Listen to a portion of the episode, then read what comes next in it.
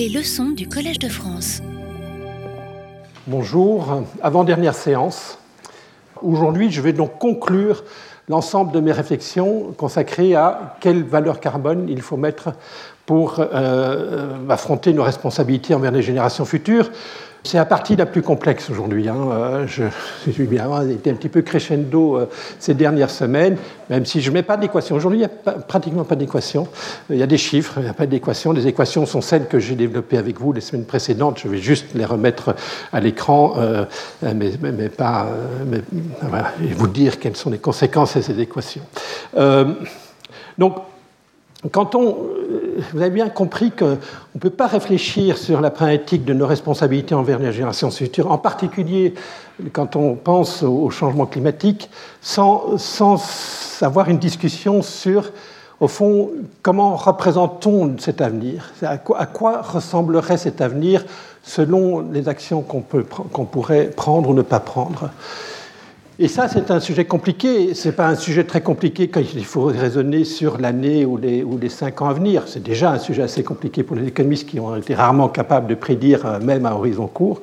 Euh, mais, quand on raisonne sur le changement climatique qui engage l'avenir long, un siècle, deux siècles, ou quand on raisonne sur les problèmes de déchets nucléaires où on engage l'avenir sur un million d'années, évidemment, euh, la vision qu'on a sur cet avenir, D'abord, on peut avoir des désaccords, et puis on peut aussi avoir, reconnaître que cet avenir, et j'espère qu'on le reconnaît, est profondément incertain. Donc, c'est dans le titre de ma séance aujourd'hui, l'incertitude profonde qui affecte cet avenir. Comment affecte-t-il Comment affecte-t-elle cette incertitude? Comment affecte-t-elle euh, la façon dont euh, on doit engager tout de suite, rapidement, dans l'urgence, à quelle intensité euh, nos efforts de réduction des émissions de CO2 On ne peut pas réfléchir sur le prix du carbone, pour résumer, sans avoir un débat, une discussion sur à quoi ressemble. Est-ce qu'on peut avoir un consensus sur à quoi ressemble même sous une forme stochastique, sous une forme probabilisée ou non probabilisée, mon, invité Jean-Marc Talon y reviendra, euh, euh, la vision du futur. Voilà. Donc, pour mettre à nouveau les choses en perspective, hein, euh, difficile de réfléchir à ce sujet de changement climatique parce que les conséquences de nos actions ou de notre inaction euh, ont elles-mêmes une, dimension d'incertitude. vous réduisez d'une tonne vos émissions de CO2 aujourd'hui, qu'est-ce que, ça, qu'est-ce que ça engendre comme bénéfice pour les générations futures? Alors, quand je regarde les modèles, par exemple William, ceux de William Nordos ou d'autres, euh, j'observe que quand vous réduisez d'une tonne vos émissions de CO2 aujourd'hui, vous engendrez un bénéfice pour les générations futures qui, va s'étaler dans un temps long, qui a beaucoup de dimensions d'incertitude, mais en moyenne, c'est un impact positif sur le bien-être des générations futures, sur les, dommages réduits euh, liés au changement climatique, vont, se positionner dans 80 ans. Ça sera dans 160 ans, ça sera dans 10 ans, mais en moyenne, c'est 80 ans. Donc la, duration, hein, la duration du, du, flux de bénéfices engendrés par le fait de ne pas émettre une tonne de CO2 aujourd'hui, c'est un flux long il, a une duration, il a une maturité moyenne de 80 ans. Et, quand, donc, euh, donc, les dommages sont étalés autour de 80 ans, un petit peu avant, un petit peu, après, en moyenne à 80 ans. Quel est le niveau de ce dommage? Mais, Là aussi, communiquer là-dessus, c'est compliqué. Hein. Euh, autant duration, on peut comprendre, c'est la maturité, moyenne du bénéfice, euh, autant le, niveau du dommage est aussi une chose compliquée. Et une façon de synthétiser ce dommage, c'est de dire, au fond, si tous les dommages étaient concentrés dans 80 ans, donc en 2102, euh, eh bien, si je concentrais tous les dommages en 2102 liés au fait dommages non évités grâce au fait d'éviter d'émettre une tonne de CO2 aujourd'hui, ce dommage serait de 1000 euros. 1000 euros de 2022. D'accord? Donc, ça, cette simplification, dire en fait, cet effort de ne pas émettre une tonne de CO2 aujourd'hui engendre des flux incertains sur une durée longue. En fait, je le simplifie en disant, et vous comprenez bien, c'est une nature pédagogique, ce n'est pas la réalité scientifique, mais ça a une valeur équivalente à éviter, un dommage de 1000 euros dans 80 ans. La question devient assez simple dans ce cas-là. Quelle est la valeur aujourd'hui d'offrir aux gens qui vivront en 2102 1000 euros supplémentaires de, revenus, de, pouvoir d'achat. Qu'est-ce qu'on est prêt à sacrifier comme pouvoir d'achat aujourd'hui? Ça dépend du taux d'actualisation que vous utilisez. Et j'ai mis là la valeur présente de 1000 euros dans 80 ans en fonction du taux d'actualisation que, euh, que, l'on pourrait utiliser. Si vous utilisez un taux d'actualisation de 0%, ben, ça sera 1000 euros. Valeur de 1000 euros dans, dans 80 ans, quand vous actualisez à 0%, c'est 1000 euros. Si vous utilisez un taux d'actualisation de 1%, ben, ça sera 451 euros. Si vous utilisez 4%, ça sera 43 43 euros, etc. etc. Vous voyez l'importance du choix du taux d'actualisation. Hein, le choix du taux d'actualisation concentre euh, concentre en fait l'essentiel de la problématique de quelles sont nos responsabilités envers les générations futures. Et si vous utilisez un taux d'actualisation élevé, vous pénalisez massivement l'avenir, vous êtes présentiste, vous êtes court-termiste, et vous n'allez pas faire beaucoup d'efforts. Et, si vous utilisez 4%, ben vous n'êtes pas prêt à payer plus de 43 euros aujourd'hui pour éviter un dommage de 1000 euros dans 80 ans. Par contre, si vous utilisez 1%, vous êtes prêt à payer jusqu'à 450 euros euh, pour éviter un dommage de 1000 euros dans, euh, dans 80 ans. Donc ça, c'est la valeur carbone en fonction du taux d'actualisation. Si on accepte mon approximation, évidemment, hein, j'ai souligné le, verbe approximer, hein, c'est le point central. Donc voyez bien, en, fonction du taux d'actualisation que j'utilise, j'ai des réponses radicalement différentes sur quelle valeur carbone je dois utiliser. Pour votre rappel, euh, j'ai mis ce matin, enfin mon assistante a mis ce matin ces transparents ainsi que les transparents de mon invité Jean-Marc Talon sur mon site web ATSE. Euh, vous l'avez peut-être déjà utilisé dans le passé, mais donc ce matin, vous avez ces slides, euh, vous pouvez y accéder dès maintenant. Donc, euh, théorie de l'actualisation. Pourquoi on actualise le futur? Mais Je vous ai expliqué, parce que le futur, on sera plus heureux, on sera plus prospère, et donc investir pour l'avenir, euh, euh, investir pour l'avenir, c'est augmenter les inégalités intergénérationnelles. Pourquoi ça demander aux gens pauvres, nous, moi, de faire des, sacrifices pour le bénéfice de gens qui seront bien plus riches que nous. Euh, c'est évidemment un problème. Il faut donc compenser cette augmentation de, des inégalités intergénérationnelles consécutives au fait de demander des investissements supplémentaires aux générations futures. Ce n'est socialement désirable que si le rendement sociétal de cet investissement est suffisamment élevé pour compenser cette augmentation des inégalités intergénérationnelles. Et donc ça, ça fixe le taux de rendement interne minimum qui rend l'investissement socialement désirable, c'est le taux d'actualisation. D'accord, donc euh, ça, a conduit à la règle de Ramsey qui m'a conduit il y, a, il y, a, 15 jours à, vous, à, recommander, dans un monde sans incertitude, d'utiliser un taux d'actualisation de 4%. Euh, de 4% pour actualiser le long terme, et donc à 4%, le prix du carbone est à 43 euros. Et puis je vous ai dit, stop, Ramsey, ce n'est possible qu'en certitude. Si on, sait, si on était certain que la croissance économique serait de 2% par an, et à 2% par an de croissance, il faut utiliser un taux d'actualisation utilisant un ramené de 2 fois 2%, c'est-à-dire 4%. Euh, mais ça, c'est évidemment vrai que quand il n'y a pas d'incertitude. Or, évidemment, imaginez nos responsabilités envers les générations futures en faisant l'hypothèse de la prospérité garantie de 2% par an. Euh, c'est un, petit peu, euh, un petit peu absurde, quoi, parce est bien entendu que pour les, horizons, pour les horizons dont je vous parle depuis tout à l'heure, l'incertitude est tout à fait radicale et importante. Donc, euh, ceci m'a mené à la semaine dernière à développer un modèle qui s'appelle le modèle d'évaluation des actifs financiers, euh, euh, fondé sur la consommation, donc Consumption-Based Capital Asset Pricing Model. Et de ce modèle, j'ai déduit deux, impacts d'une incertitude sur le taux d'actualisation. Hein? le premier impact, c'est quand le futur est incertain, il faut se comporter de façon plus prudente. Et donc, exactement comme les ménages qui épargnent plus quand leur futur est plus incertain, il faut collectivement investir plus quand le futur collectif est plus incertain. Et ça, ça se fait en baissant le taux d'actualisation. Donc ça, c'est un argument de prudence. D'accord? L'argument de prudence dit ben, introduire l'incertitude dans la règle de Ramsey nous dit qu'il faut baisser le taux d'actualisation. Pour faire en sorte que plus d'investissements passent la barre du test euh, d'une valeur actualisée nette positive. Ça, c'est le premier bullet point. Euh, ça réduit donc le taux d'actualisation. Donc le risque réduit le taux d'actualisation, et ça, les économistes d'environnement, ils adorent, parce que ça veut dire une valeur carbone plus élevée. Hein. Rappelez-vous le tableau précédent. On baisse le taux d'actualisation, valeur carbone plus élevée. Et pendant, vous que pendant très longtemps, et encore pour beaucoup de mes collègues, la, problématique du taux d'actualisation reste totalement limitée à la règle de Ramsey. Je dis, mais attendez, l'incertitude, c'est important. Alors, ils acceptent, certains ont depuis quelques années accepté d'introduire l'incertitude dans leur modèle, mais alors ils ne tiennent compte que de cet aspect-là. Que ben, il y a de l'incertitude, donc ça fait baisser le taux d'actualisation, donc la valeur carbone est plus élevée, donc il faut en faire plus.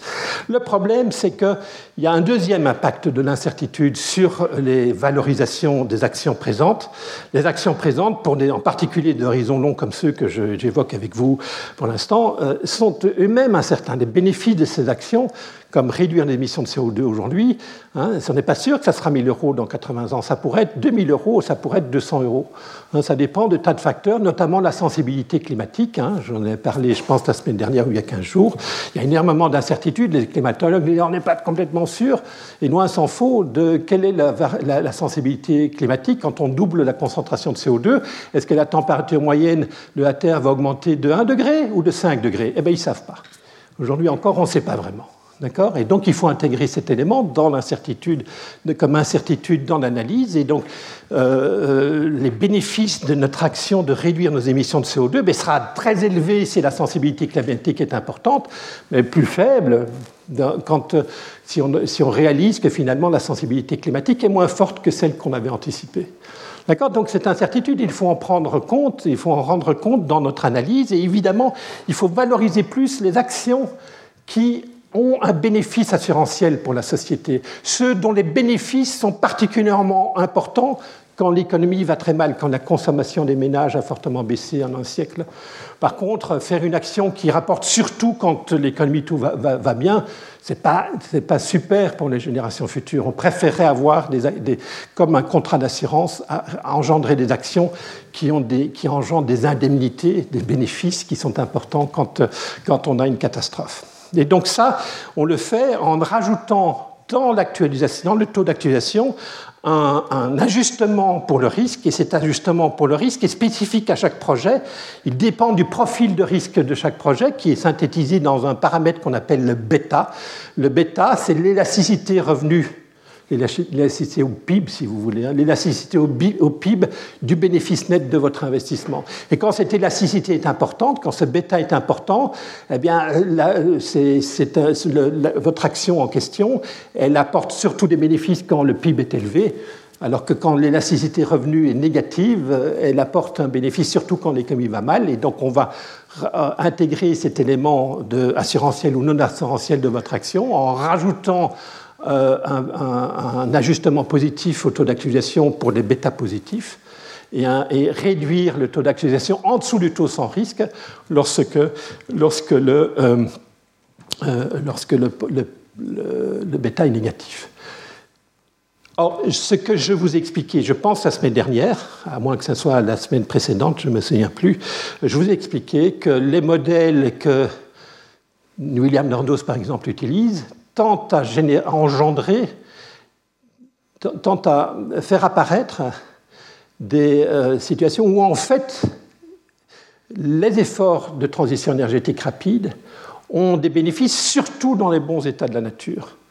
Hein. Euh, les dommages climatiques seront plus importants quand l'économie va bien que quand l'économie va mal. Alors ça peut paraître contre-intuitif, hein, mais si vous vous rappelez que en fait, quand l'économie va bien, on émettra plus de CO2 dans le, euh, dans le business usuel, dans le laisser-faire, et donc ça va engendrer une augmentation de la concentration de CO2, la nécessité à la fois de faire plus d'efforts, donc d'augmenter les coûts d'abattement, en même temps que, euh, d'engendrer des, dommages, climatiques supplémentaires. Et donc le bénéfice d'une action de réduction d'émissions de CO2 aujourd'hui sera plus important dans cet état du monde où la consommation est élevée.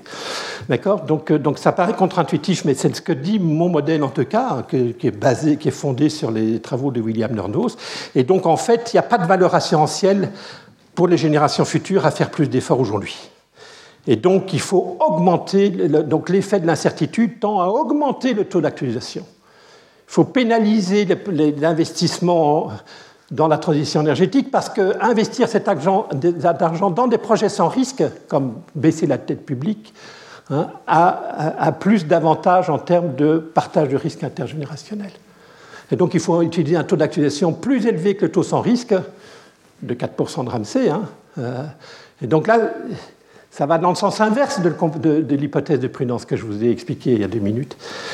Et donc, voyez, le risque a deux effets contradictoires. Un effet prudentiel de prudence, il faut baisser le taux d'actualisation.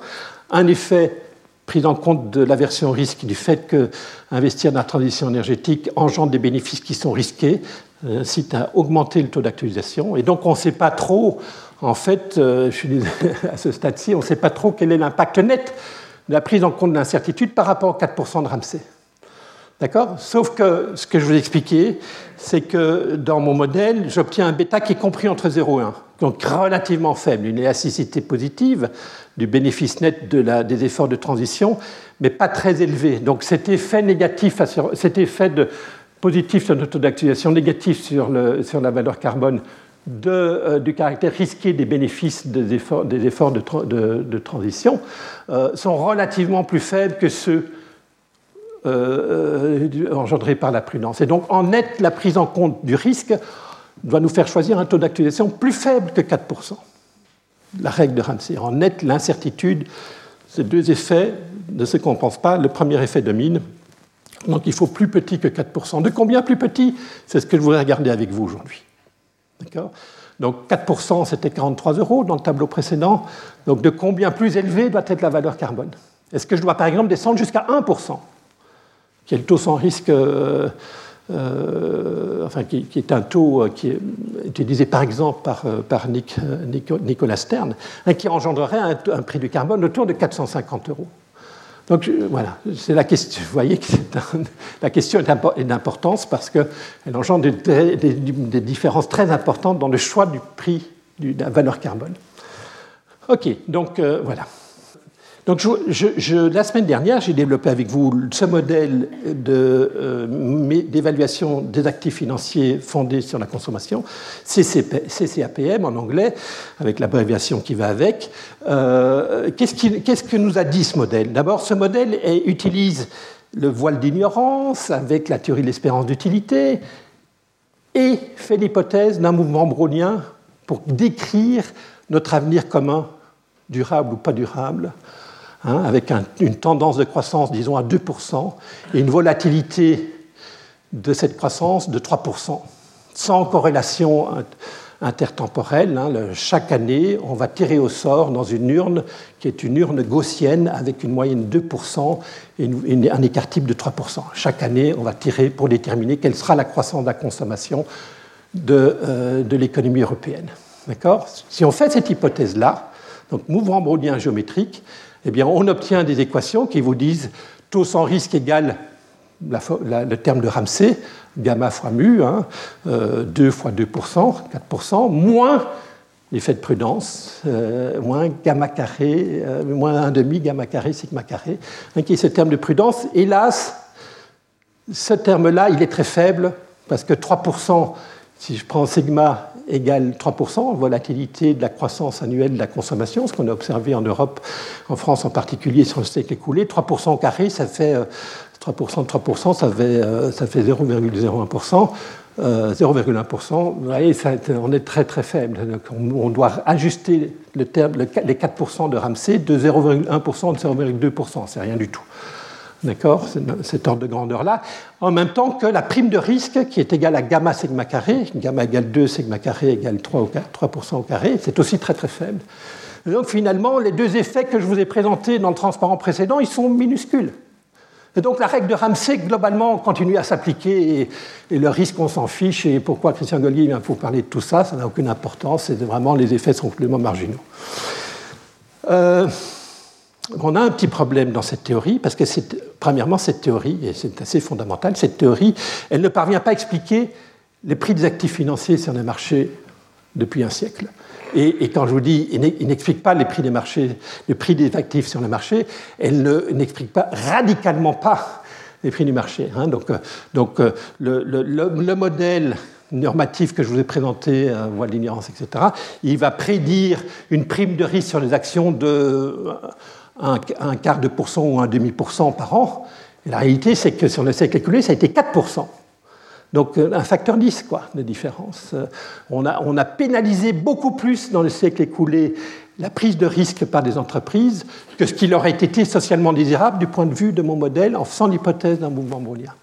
En même temps que, ça c'est la, fameuse, le fameux paradoxe de la prime de risque, en même temps que euh, la prise en compte du risque sur la croissance économique sur le taux sans risque, le fameux phénomène de prudence, ne réduit le, taux sans risque de 0,2 ou 0,3%, hein, qui est très faible, et donc on donne un taux sans risque théorique autour de 3,5%, 4%, alors qu'on a observé sur le siècle écoulé en France un taux, réel de, un taux, un taux d'intérêt réel autour de 0%, en Allemagne autour de moins 2%. Euh, et donc on est très très loin des 4% que le modèle prédit. C'est radicalement différent. Et rappelez-vous combien une petite différence dans le taux d'actualisation a un effet radicalement euh, important sur les valorisations des actifs comme la valeur carbone, qui est un actif qui a un bénéfice qui est le bénéfice, le, dommage climatique non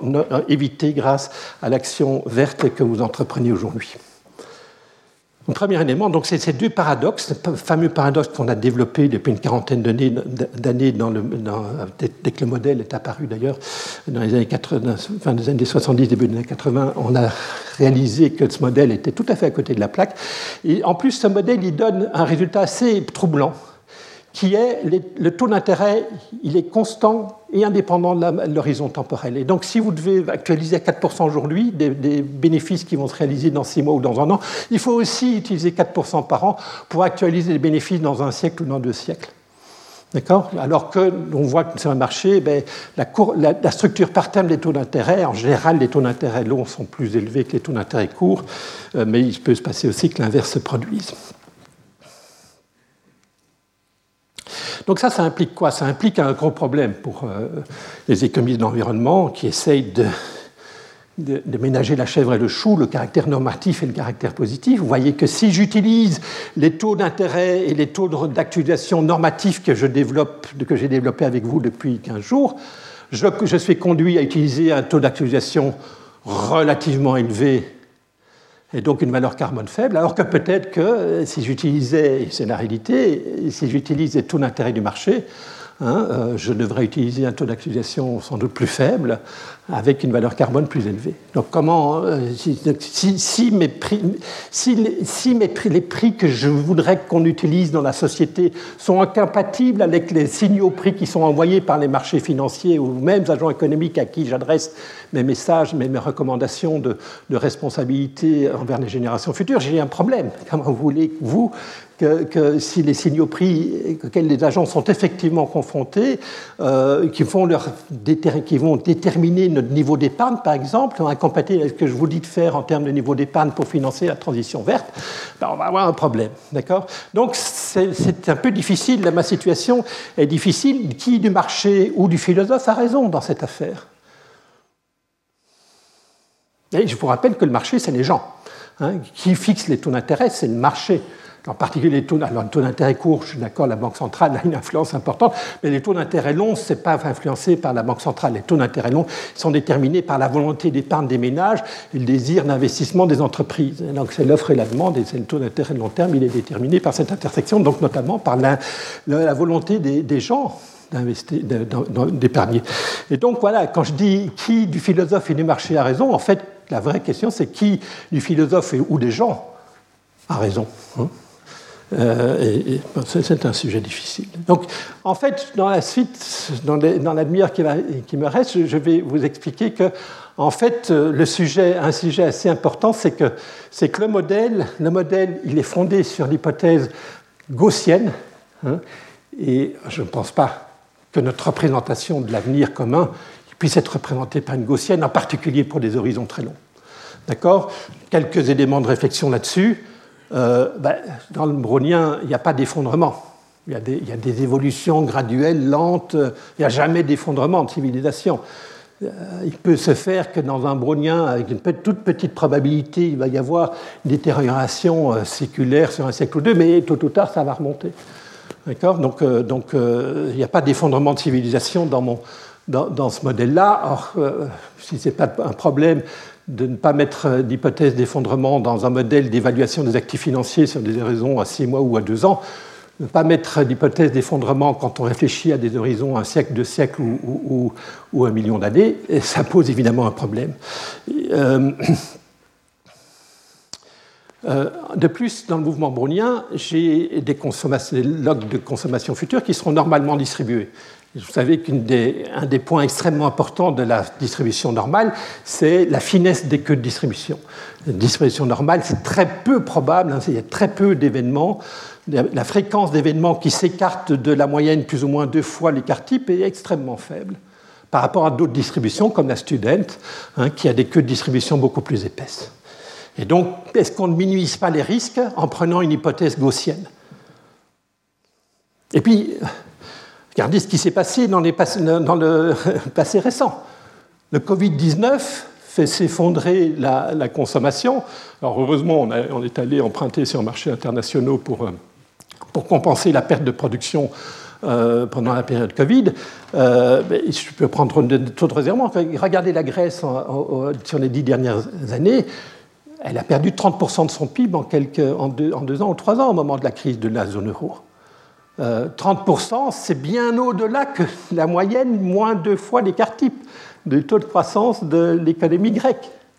Donc on ne peut pas expliquer ces phénomènes par, euh, une, hypothèse brownienne, et donc peut pas, ce pas.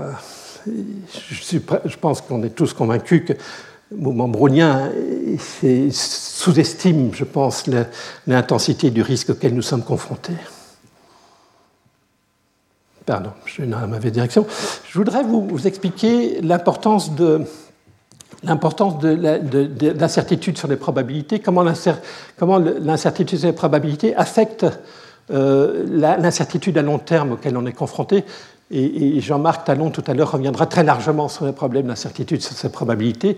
Moi, je vais rester dans le modèle espérance d'utilité. Vous avez compris pourquoi. Je crois que normativement, euh, il y a un sens à rester dans la théorie d'espérance d'utilité, prendre des probabilités telles qu'elles sont.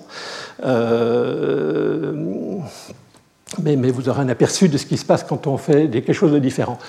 mais ici, je prends un modèle très simple. Imaginez que le taux de croissance annuel de la consommation soit IID. Hein. il n'y a pas de corrélation sérienne. Chaque année, comme tout à l'heure, hein, au 1er janvier, je tire d'une urne euh, de quel, sera le taux de croissance de l'économie dans les 12 prochains mois. Et supposez, pour simplifier l'extrême, que c'est soit de 0%, soit de 4%. Hein, dans mon urne, j'ai deux tickets, un indiqué 0%, un indiqué 4%. Je vais tirer un des deux tickets au hasard. Et donc j'ai une distribution de probabilité sur la croissance économique de 4%, soit de 0%, soit de 4% avec égale probabilité. Projetez ça sur deux ans. Donc à nouveau, si je me projette sur deux ans, ben, assez simplement, la croissance sur deux ans sera de 0% avec probabilité un quart, 4% avec probabilité un demi et 8% avec probabilité un, quart. Donc ça, c'est des choses simples. Euh, donc effectivement, l'incertitude s'accroît avec l'horizon temporel. Et ça, ça se traduit par le fait que le facteur d'actualisation il va s'apetissir aussi pour intégrer le fait qu'il y a plus d'incertitude à plus long terme. Et ça, ça se fait avec un taux d'actualisation qui est constant. Maintenant, je voudrais introduire de l'incertitude sur la probabilité. Finalement, vous n'êtes pas sûr qu'il n'y a que deux tickets dans l'urne. En fait, il y en a dix. Et vous ne savez pas la proportion de tickets à 0% et la proportion de tickets à 4%. Imaginez que il y a deux scénarios possibles. Il y a un scénario où dans l'urne, il y a 9 tickets à 4% et un ticket à 0%. Et dans, dans l'autre scénario, c'est l'inverse. Il, y a 9 il y a 9 tickets à 0% et un ticket à 4%. Et vous ne savez pas de quelle urne, à quelle urne vous êtes confronté. Euh, Jean-Marc reviendra tout à l'heure sur un jeu de même nature où on a une incertitude, une ambiguïté sur les probabilités. Euh, donc voilà, donc ça je le représente sur une période, mais soit la probabilité est égale à 0.1 d'avoir 0%, soit la probabilité est de 0.9 d'avoir 0%, et ces deux scénarios-là sont chacun la même probabilité. Il y a autant de chances d'avoir l'urne euh, optimiste que l'urne pessimiste. D'accord? Et donc, en réalité, être confronté, peut-être que vous êtes d'accord, ou peut-être que vous n'êtes pas d'accord avec moi, Jean-Marc reviendra là-dessus, mais je pense que concrètement, être confronté à cette, situation sans incertitude sur probabilité en statique, ou être confronté à cette incertitude-là, Techniquement, c'est la même chose. Dans les deux cas, vous avez une probabilité 1,5 d'avoir 0%. Et une probabilité 1,5 d'avoir 4%. Mais maintenant, projetez ça sur deux périodes. Projetez l'incertitude sur deux périodes. Donc, vous ne savez pas quelle est l'urne. On garde toujours la même urne, hein, d'accord? Sur les deux périodes, c'est la même urne auquel vous êtes confronté, mais vous ne savez pas quelle urne, à quelle urne vous êtes confronté. D'accord? Donc, deux scénarios possibles. Avec probabilité 1,5, votre urne contient euh, euh, une, une, euh, 9, pardon, 9 bonnes, bons papiers qui donnent 4% et une, un papier qui vous donne 0%. Et donc, vous avez une distribution de probabilité sur les deux périodes qui est, celle qui est décrite comme, comme là en haut. Sinon, vous êtes confronté à, à la mauvaise urne. Excusez-moi, ici, c'est ça, la mauvaise urne, celle qui a, dans laquelle il n'y a qu'une seule des, petits tickets qui vous donne 4%, et projetée sur deux périodes, vous avez cette distribution 0, 4, 8% avec des probabilités qui sont, euh, qui sont décrites comme là. Maintenant, quand vous synthétisez euh, les probabilités en, composant les probabilités euh, comme il se doit selon la théorie des probabilités, vous allez voir que sur deux périodes, donc quand vous regardez quelle est la probabilité d'avoir 0%, mais 0%, ça se passe produire euh, ben, en, tout en haut de l'arbre, avec probabilité 1,5 de tirer la mauvaise urne, de, pardon, de tirer la bonne urne, auquel cas vous avez une probabilité de 0% de 0,1 fois 0,1, c'est-à-dire 1%. Soit vous allez avoir 0% parce que vous avez la mauvaise urne, probabilité 1,5, auquel cas vous avez une probabilité d'avoir 0%, 0 avec 0,9, avec une probabilité 0,9 fois 0,9. Donc la probabilité d'avoir 0, c'est la moyenne entre 1% et 81%. 9 au carré. Enfin 0,9 au carré. La moyenne de ça, c'est 0,41. D'accord? La probabilité d'avoir 0% dans ce scénario-là, dans, cette, dans, cette, dans, ce, dans cet ensemble avec l'incertitude sur la probabilité, c'est 0,41%. Et vous faites les calculs pour les autres probabilités, vous obtenez ça. Et quand vous comparez, je suis obligé de quand vous comparez euh, sur deux périodes ce qui se passe ici sans incertitude paramétrique, où la probabilité des événements extrêmes, 0 et 8%, est de 25%, ici vous faites monter les probabilités d'événements extrêmes à 41% chacun. Donc vous voyez que l'incertitude paramétrique magnifie, n'a pas d'effet sur le risque court terme, mais magnifie le risque de long terme. Hein? Pourquoi? Parce que concrètement, hein, quand, vous, observez la première période, que vous n'avez que 0%, que, votre économie a stagné pendant la première période, mais vous êtes c'est une mauvaise nouvelle. Et c'est deux fois une mauvaise nouvelle. C'est une mauvaise nouvelle parce que cette stagnation cette année, mais c'est aussi une mauvaise nouvelle parce que vous êtes obligé de réviser votre probabilité d'être confronté à une mauvaise urne qui, étant donné que vous avez observé la, stagnation cette année, augmente la probabilité que cette urne soit mauvaise et que pour le reste de l'humanité, le reste de l'histoire de l'humanité, vous soyez concentré, confronté à cette terrible urne. D'accord? Donc c'est doublement mauvaise nouvelle. Donc voyez pourquoi, ça, ça explique pourquoi l'incertitude paramétrique magnifie les risques de long terme.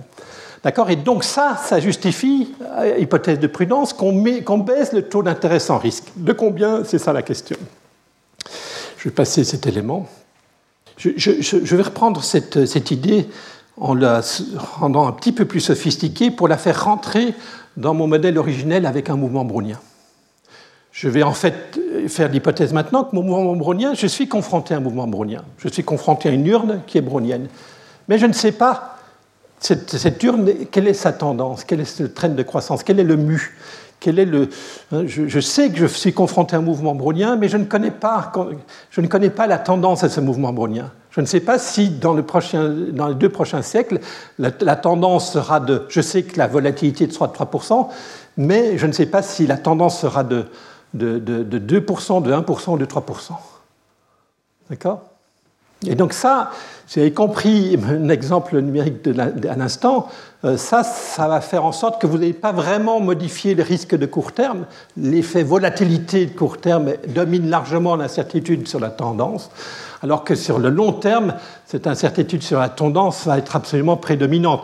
Hein. mais imaginez que, euh, imaginez que euh, la tendance soit soit de 1%, soit de 3% avec égale probabilité. Vous savez que vous êtes confronté à une urne euh, brownienne, mais, mais, il y a deux urnes possibles. Il y a une urne brownienne à 1% de tendance et une urne brownienne à 3% de tendance. Et vous aujourd'hui pensez qu'il y a autant de chances que vous soyez confronté à l'urne à, une tendance de 1% ou à l'urne à une tendance de 3%. Euh, évidemment que si vous, si vous regardez l'espérance de consommation dans, dans 200 ans, hein, euh, euh, si vous avez la mauvaise urne, celle avec, avec une tendance, un taux de croissance espéré de 1%, la consommation ne sera que de 7 fois supérieure dans 200 ans qu'elle ne l'est aujourd'hui. Alors que si vous faites l'hypothèse que vous êtes confronté à une urne à tendance à 3% par an, dans 200 ans, la consommation espérée sera de, de 369 fois la consommation d'aujourd'hui. Vous voyez que euh, hein, l'effet d'accumulation des, croissances, ce n'est pas, pas, linéaire, ce n'est pas, pas, additif. Il y a un aspect d'intérêt cumulé, de rendement cumulé. Hein, les petits font des petits. Hein, et, donc c'est non linéaire. Donc l'espérance de consommation en utilisant le taux de croissance espéré de 1% n'est pas la même que l'espérance de la consommation en utilisant 1% ou 3% avec égale probabilité. D'accord? Donc cette incertitude, vous voyez ce que je veux dire, c'est que cette incertitude sur le taux de croissance, sur le taux de croissance espéré, a un impact radicalement clé sur notre vision du long terme. Hein. et donc, si on reconnaît cette incertitude sur la tendance, reconnaît, impliquant que ça augmente massivement le risque de long terme, ça doit bien sûr avoir pour impact, et je me réjouis en tant que théoricien de la décision en incertitude comme Jean-Marc, hein, que, le risque plus important va faire évidemment que les valorisations des actifs vont, être, beaucoup plus intégrer la problématique de risque qu'ils ne le faisaient dans le modèle que je vous ai présenté jusqu'à maintenant. D'accord? Et ça, ça me donne des tableaux comme ceci. Je ne vais pas rentrer dans les détails. Euh, voilà. Euh, mon modèle, en utilisant euh, le voile d'ignorance, une inversion d'inégalité de 2, pas de racisme contre les jeunes ou les vieux, et un mouvement, une hypothèse comme celle que je viens de vous faire, avec brownien conditionnel au taux de croissance espéré mu, mais mu pouvant prendre la valeur de 1% ou 3% avec égale probabilité, voilà les taux d'actualisation que vous devez utiliser, hein, les taux d'actualisation que vous devez utiliser en fonction de la maturité de votre euh, bénéfice, du bénéfice de votre action de 0 à 150 ans, euh, et en fonction du bêta, hein, cette élasticité au PIB du bénéfice net de votre projet si je laissez-moi deux minutes pour me concentrer sur bêta égale 0. Bêta égale 0, c'est le taux d'actualisation que vous devez utiliser pour les projets sans risque. Il doit être au taux de 4% à court terme. 4% c'est Ramsey. Hein. c'est Ramsey moins 1 demi fois gamma carré sigma carré, et ce deuxième terme il est pratiquement égal à 0 dans mon modèle, en tout cas pour le court terme. Donc à court terme, les projets sans risque, je dois les actualiser à 4%. Par contre, ces mêmes projets sans risque, mais si le bénéfice est dans 150 ans, je dois plutôt utiliser un taux d'actualisation de 0%. D'accord et, donc, si je me concentre alternativement sur un projet dont le bêta est égal à 1, dont le bénéfice net augmente de 1% quand la consommation augmente de 1% et baisse de 1% quand la consommation agrégée baisse de 1%, donc un bêta égale 1, le profil de risque de mon projet il a le même profil de risque que la consommation agrégée. Hmm. Dans ce cas-là, vous devez utiliser bêta égale 1, vous devez utiliser structure par terme du taux d'actualisation correspondant à la droite horizontale à 4%. Et donc la différence en fait entre cette courbe-là à bêta égale 0 et bêta égale 1 vous donne la prime de risque. Hmm. Donc je vous ai dit tout à l'heure, hein, je vous ai dit, tout, supposons que ça soit mon modèle, supposons que ça soit notre représentation collective de notre avenir collectif incertain. C'est un, brownien, dont je ne connais pas la tendance, et la tendance est égale à 1% ou 3%. Rappelez-vous, je vous ai dit entrée, je vous ai rappelé que la maturité moyenne des bénéfices climatiques, c'est 80 ans. Et je vous ai dit aussi, ça c'est les travaux que je vous ai présentés lors des deux dernières semaines, je vous ai dit le bêta, l'élasticité PIB des dommages à l'environnement liés en fait d'émettre une tonne de CO2 en plus aujourd'hui, ce bêta est, compris quelque part entre 0 et 1. Et je suis désolé, je ne peux pas vous en dire plus que ça aujourd'hui. Moi, je pense que c'est plutôt proche de 1. Mais j'ai au moins deux papiers, un d'origine euh, hollandaise et l'autre d'origine américaine, New York, Columbia, euh, euh, qui me disent non, c'est plutôt bêta négatif. Donc, mais parce que je vous expliquais pourquoi il se trompait, mais euh, donc voilà, si, on accepte que c'est, que la maturité moyenne dans 80 ans pour les changements, pour les bénéfices euh, de la transition énergétique, et que le bêta de la transition, des, investissements de transition énergétique sont compris entre 0 et 1, voilà la marge, voilà l'intervalle du taux d'actualisation que je devrais utiliser pour, pour actualiser ces 1000 euros dans 80 ans. C'est compris entre 4% et un peu moins que 1%. Et donc, et donc euh, alors là, euh, là c'est un petit peu une œuvre d'art. Euh, ouais, on peut mélanger la science et l'art, parce que là, je rajoute, dans mon modèle, je vous ai rajouté un business cycle, une comment, un cycle des affaires. Hein, où en fait, à court terme, il y a le brownien, en fait, la, tendance, elle est plus élevée quand tout va bien, elle est, et la tendance à baisser quand la tendance est forte. Et en fait, la tendance est elle-même une, variable aléatoire qui se déplace autour d'une moyenne historique de 2%. Donc quand je fais ce cycle des affaires, en fonction de vos positions dans le cycle des affaires, vous allez devoir, si vous êtes plutôt en récession, utiliser les courbes rouges. Euh, ou si vous êtes plutôt en phase de surchauffe économique, vous allez devoir plutôt utiliser les courbes vertes. Et si vous êtes au milieu du cycle, vous allez devoir utiliser les mêmes courbes bleues que celles que je vous ai présentées dans le transparent précédent. Je n'ai pas vraiment le temps de vous présenter ça, donc excusez-moi d'accélérer un petit peu le, pas, mais ça, va être pas mal en termes de timing. Donc voilà, donc si je reviens, si vous acceptez mon message, il est important ici, il est, dire, il est de dire, eh ben, dans ce modèle-là, je dois utiliser un taux d'actualisation quelque part entre 4% et 1%. 4% si je pense que le bêta est proche de 1 et 1% si je pense que le bêta est proche de 0. Et donc ça veut dire en termes de valeur carbone, euh, une valeur carbone qui est comprise entre 43 et 450 euros. Alors je n'ai pas fort aimé cette, cette, conclusion parce que ça vous laisse encore une marge de manœuvre importante. Je suis désolé, on, travaille ici au rythme des progrès scientifiques. Je suis un peu désolé aussi qu'il y ait très peu, en fait, je me sens très seul euh, dans mes travaux scientifiques à travers le monde pour essayer d'estimer ce bêta, climatique. Et d'ailleurs, une des raisons pour lesquelles je suis très heureux de la, la venue de William Lordo, c'est que lui-même est très intéressé à ce que je fais, parce que lui-même aussi défend l'idée qu'il faut corriger le taux d'actualisation de externe, qui est plutôt de dire qu'il faut 1% par la prise en compte de l'incertitude, il faudrait quelque chose de plus, grand que 1%, donc on est, assez alignés lui et moi, mais on n'a pas, il on reste, sans, message clair sur euh, à quel niveau il faudrait aller entre 43 euros et 450 euros. Et encore, et je rappelle, bien sûr, hein, et encore, ceci est construit sur la base d'une hypothèse un peu un peu hardi de dire on est dans un mouvement brownien avec une tendance inconnue. Euh, soit 1%, soit 3% avec quelle probabilité. Ça ressemble plus à, une, analyse de, une analyse un peu euh, comment dire, euh, de, scolaire. Quoi. Euh, il, faudrait faire, il faudrait être beaucoup plus précis sur la façon dont on caractérise l'incertitude qui pèse sur la tendance. J'ai fait ces travaux, mais je ne vais pas euh, vous les présenter ici, ça dépasse le temps, et, le temps dont je dispose pour vous présenter tout ça. Je voudrais vous présenter, et je terminerai par là, je voudrais vous présenter une autre approche qui intègre une dimension d'incertitude profonde sur l'évolution de la croissance économique, et c'est une approche qui est construite sur les travaux de mon collègue de Harvard, Robert Barrault, hein, euh, qui, dans les années 2000, un petit peu avant la crise des subprimes d'ailleurs, a, proposé une, résolution du paradoxe de, la finance que je vous ai présenté tout à l'heure, paradoxe de la prime de risque, paradoxe du taux sans risque, fondé sur l'hypothèse qu'en fait il faut s'écarter du brownien parce que on a des événements extrêmes on a des queues de distribution, en particulier dans les catastrophes, qui sont beaucoup plus épaisses que celles que, euh, que l'on a quand on fait une hypothèse brownienne.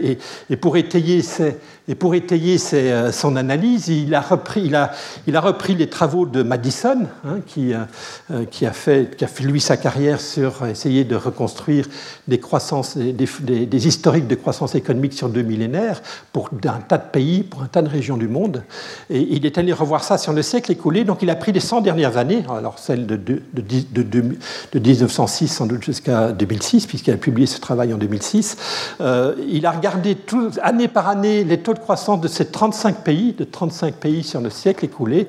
Donc il a, il a en fait 35 fois 100 observations, donc 3500 observations de taux de croissance économique annuel de ces 35 pays. Il a regardé toutes les séquences où la chute du PIB était supérieure à 15% dans des années consécutives. Et donc vous avez là, pour ces 35 pays, l'ensemble de ces événements. Par exemple, la France a subi trois, euh, trois événements avec une chute de plus de 15% de, du PIB sur les 100 dernières années. La France, pendant la Première Guerre mondiale, donc de 1916 à 1918, a perdu 31 ou 29 31, 31, 31, peut-être vous voyez mieux que moi, 31% euh, de son PIB entre 1916 et 1918. Évidemment, c'est impossible de faire rentrer ça dans, un, dans une gaussienne. Hein. À nouveau, avec taux de croissance de 2% et un écart type de 3%, l'événement à avoir en 3 ans de chute de 31%, c'est impossible. D'accord?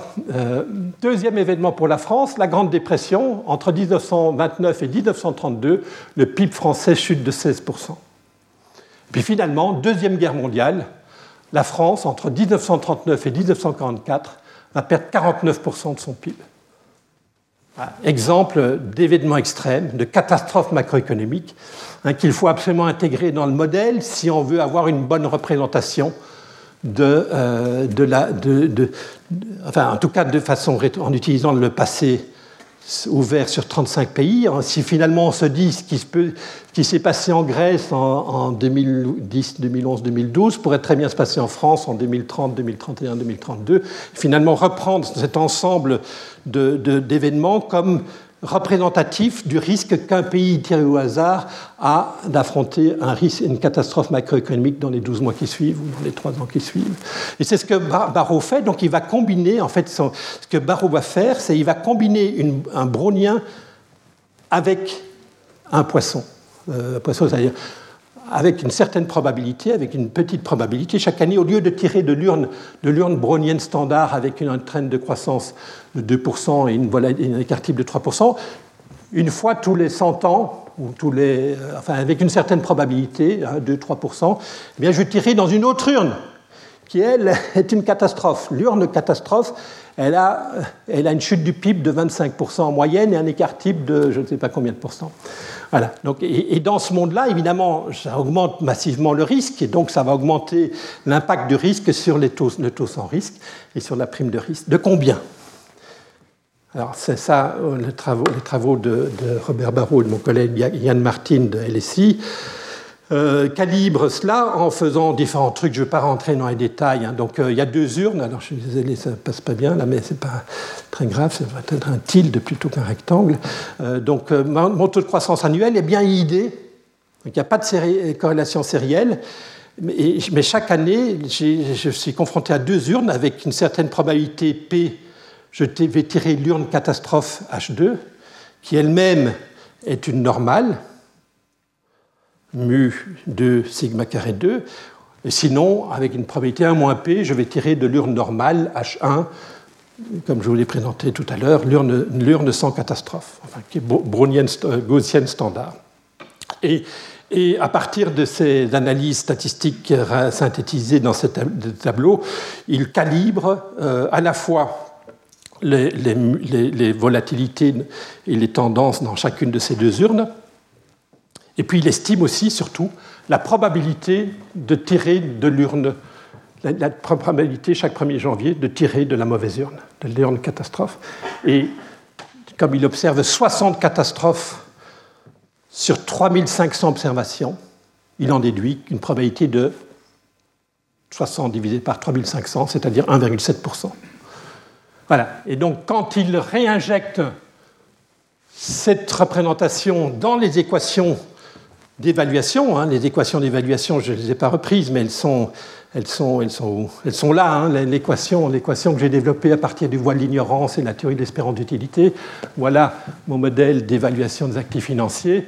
Euh, eh ben, si je réinjecte dans C1, hein, je, je, prends, le taux sans risque, par exemple, Y égale 1 avec probabilité 1, Hein, donc euh, si, C1 a une distribution, CT par, exemple, par contre a une, euh, distribution de probabilité correspondant à celle que Barreau a développée, eh bien, euh, on obtient un taux sans risque en résolvant le calcul de ces espérances. C'est pas compliqué, hein, les maths sont assez il faut calculer des espérances, quoi, hein, sur des distributions un peu compliquées, puisque je mélange du brownien avec du poisson. mais ça me donne, ah ça c'est intéressant, pas 4%, le taux sans risque, ça me donne 0,5%. Et donc vous voyez que là, je me rapproche d'un taux sans risque correspondant à l'observation des taux sans risque réels durant le siècle écoulé. Donc mon modèle utilisant voile d'ignorance espérance d'utilité est compatible avec l'observation des marchés, mais en reconnaissant que le brownien n'est pas une bonne représentation de l'incertitude collective. Et même chose pour la prime de risque, on obtient dans ce modèle-là une prime de risque de 6%. Alors je voudrais, il me reste cinq minutes, je voudrais, je voudrais vous dire deux choses là-dessus. La première chose, peut-être la première chose que je voudrais vous dire, c'est ceci. En France, depuis l'été 2021, nous utilisons un système d'actualisation qui est, je vous l'ai dit, représenté par l'équation de là en haut, à droite. R égale 1,2% plus bêta fois 2%. Hein? Donc on utilise un taux sans risque de 1,2% et une prime de risque de 2%. Ce n'est pas du tout les 4% que je vous ai donnés tout, euh, à l'heure, euh, règle de Ramsey, euh, et une prime de risque minimum correspondant au CCAPM. Hein? pourquoi ils obtiennent, pourquoi ils proposent qu'en France toutes les politiques publiques soient évaluées avec ce système d'actualisation-là, qui dépend, je vous le rappelle, d'une nécessité d'estimer pour chaque projet le bêta de ce projet? On ne va pas utiliser le même taux d'actualisation pour actualiser un projet de construction d'un nouveau ligne de, de, lit de réanimation dans un hôpital parce que le bêta est négatif pour ce projet, que l'on va utiliser le taux d'actualisation pour, par exemple, construire une nouvelle ligne TGV entre Bordeaux et Toulouse parce que le bêta de ce projet-là, il est positif et donc il faut utiliser un taux d'actualisation plus élevé pour les TGV que pour les lits d'hôpitaux. On doit faire la même chose pour le changement climatique et pour calculer la valeur carbone euh, à partir de l'estimation des dommages futurs évités grâce à la transition, à la transition énergétique que nous allons enfin mettre en œuvre. Donc d'abord, deux, trois points. D'abord, euh, ces 1,2% plus bêta fois 2% ne sont pas encore l'objet d'un rapport. Je pense le rapport va sortir en 2022, mais je ne connais pas les détails. C'est issu d'une note euh, qui a été validée par la commission en charge de la rédaction de ce rapport, donc on est encore en phase préliminaire. C'est une note qui a été écrite par mes collègues Joël Maurice, Jincheng Ni et Jean-Paul Ourliac. Euh, c'est limité à la période 2021-2070, donc on ne dit pas encore quel serait, devrait être le taux d'actualisation utilisé pour des horizons plus éloignés. Et vous avez vu que les modèles m'incitent à utiliser des taux d'actualisation différents en fonction de la maturité des investissements, que des, bénéfices engendrés par les investissements. Euh, donc aujourd'hui, on ne sait pas. Le jury délibère encore. La commission n'a pas encore remis son rapport euh, sur cette partie-là de, l'analyse. Mais, juste en deux mots, donc en fait, pourquoi je vous parle de ça ici Parce que ces chiffres-là sont issus de la même utilisation de l'idée de Barreau, mais en utilisant des paramètres un peu différents. Donc, euh, euh, ici, pour obtenir ça, euh, moi j'ai toujours milité pour gamma égale 2, hein, le degré d'inversion d'inégalité de 2, ben, ils sont obligés de monter à 2,5. je trouve ça beaucoup. Bon, je vous le signale. Ils sont aussi obligés de pénaliser les jeunes. Hein. ils utilisent un taux de préférence pure pour le présent de 0,5. Donc, euh, donc notre bien-être est plus important que le bien-être des générations futures, simplement parce que les gens vivront plus tard et qu'on donne une prime aux gens qui vivent tôt, euh, plus proche de l'ère de Jésus-Christ. D'accord? Donc ça, c'est gamma égale 0,5. Bon, je tenais à vous le signaler aussi. Et puis, voilà, dans l'urne standard, on a une tendance de 1,15%. C'est ce que donne le corps. Hein, la commission en charge de réviser et de faire des projections sur l'évolution du système de retraite. C'est pour le siècle écoulé, le corps fait une hypothèse pour l'équilibre des systèmes de retraite à 1,15% par an réel et une volatilité, alors là, ils, mettent, vont mettre la sauce, c'est 7% par an. Je vous ai dit que la, la, volatilité du taux de croissance de l'économie française, c'était 3% sur le siècle écoulé. 7%, c'est beaucoup, beaucoup plus élevé. Euh, et, puis, et puis une probabilité de catastrophe annuelle de 4% par an. Waouh, c'est aussi important. vous voyez qu'il faut un peu tordre le modèle de Barreau pour y arriver, et puis il remplace l'hypothèse de, l'urne de catastrophe et les, et les et les Pareto. ça, ça me va bien. Voilà, donc vous voyez que ces idées-là, elles sont mises en œuvre aujourd'hui. Elles ont des impacts sur est-ce qu'on va construire des hôpitaux demain en France Est-ce qu'on va construire des TGV en France demain Donc c'est pas, je ne vous parle pas de choses qui sont dans, dans, les terres, c'est des choses qui conduisent à des décisions économiques. Alors je ne sais pas si les politiques suivent les recommandations des évaluateurs. En tout cas, s'ils le font, voilà ce que ça. sachez que tout ça vient d'analyses qui sont celles que je vous ai présentées aujourd'hui et en fait qui se, construit, qui se sont construites, que j'ai construites avec vous depuis, depuis trois quatre semaines. Voilà, et puis, et puis je vais terminer par. Euh, non, je. Ouais, juste en deux mots, euh, je peux pas. En fait, si je reprends Barreau, j'ai un petit problème avec Barreau, parce que Barreau dit la probabilité de, de catastrophe est de 1,7%. Je dis observer 60 catastrophes sur 3500 observations c'est 1,7%. Ben, bien entendu que l'estimation d'une probabilité de 1,7%, ça nécessiterait beaucoup plus que 3500 observations pour bien l'affiner.